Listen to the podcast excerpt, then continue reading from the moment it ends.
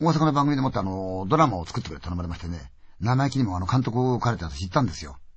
そしたら、あの、山の中のですね、まあ、昔は分校だったんでしょうかね、小さい建物があるんですよ。でもこれは秋には壊しちゃうんで、ご随にどうぞって言うんですよね。それで、私、役場の人にこの鍵開けてもらって入ったんですよ。中真っ暗ですよ。教室は3つぐらいあるのかな。その中は、どれをどうセット使うかと思って、とことことことこ歩いてたんですよ。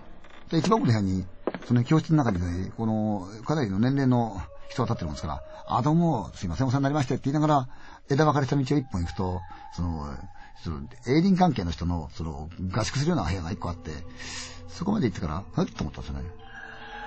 あの人いつ来たんだろうなと思ったんですよ。真っ暗でしょ？私一番最初入ったんですよね。私を待ってんなら電気つけてますよね。それで行ってみたら誰もいないんですよ。でも確かに私見てるんですよね。で、メイクさんとビーズさんが来たから、ちょっと来てよって何人流さんで、ちょっと来てよって言って、二人の手掴んでって、ねえどんな感じするって言ったら、冷たいって言うんです、その場所が。へえ。で、出てきたらみんなが搬入してるわけですよね、いろんなもの。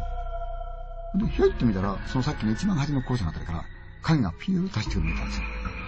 誰かいたんだなぁ、なんて思ってね。で、そこでのロケをずっとやってまして、まあ、途中でもって女優さんが来て帰り、俳優さんが来て帰りするわけですけど、途中でその、決算するわけですよ。そしたらそのプロデューサーが、皆さんおかしいんだって。この日、誰も帰ったやついないのに、ちゃんと乗ったことになってる。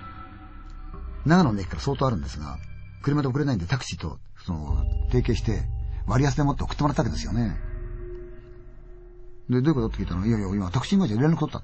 それ確かに送ってるって言ってでもこの仕事は女優が帰だったんだけど、その人帰ってない。ロケがおっしゃったもんだから次の朝帰ってるんだよって言うんですよ。タクシー会社の方が連絡取りましたら、いや、確かに乗っけてます。運転手おりますから変わりますって。運転手さんが、いや、女優さんって聞いて行ったんだけど、車で待ってたらば男の人が来たんで乗っけちゃった。長野の駅まで着いて、ありがとうございましたって言ったら、いないんだよって言うんですよ。いや、随分降りるの早い人だなと思ったけど、普通だったら車の前方方向を歩いていかないと駅なのに、買い物でも行ったのかなと思って俺帰っちゃったって言うんですよね。そんなバカなね。からで行くバカもいないんだから多分そうかね。言ってたんですね。まあ、そうこうしながらそこのロケがどうにか終わったんですよね。で、ところがそのプロデューサーの乗った車っていうのは、俗に言うアーマゲン仕様ってやつでもって、ド派手な車なんですよ。しょっちゅう矢見ても垂らすからみんな笑ってたこんな車持ってくるからって笑って。それで全部の撤収が済んで私確認をして、重要なスタッフだけが最後になって、じゃあ行こうと。みんな車帰っちゃったから。で、その、アシスタントで動き回ってる女の子がエンジンかけた。わーとか。走り始めたら、ギギギギギギって音がするんですよ。ねみんな、ああ、なんだよ。ほら、また腹すってるってか、誰も降りようとしないんだ。で、また、ギー、ギーと出すんですよ。そうこうするうちに、どうやら走れる道へ出て、スーッと進み始めた。で、ひょいと見たら、そのハンドル持つ子が泣いてるんですよ。なんだよ、どうしたんだよ。えって言ったら、えと、どうしたのあの、さっき、あの、車が鳴ったの。車の腹すったんじゃないんですよ。何が運転してる時に、ミラーで見たんですけど、あれ、校庭に端にあったブランコが誰も乗ってないのに一つだけ揺れてたんです。その音がギーギーって言ってたんです。そう。ブランコの音。えね。ああ、僕らも見てるんですよね。校庭にブランコがあったんですよ。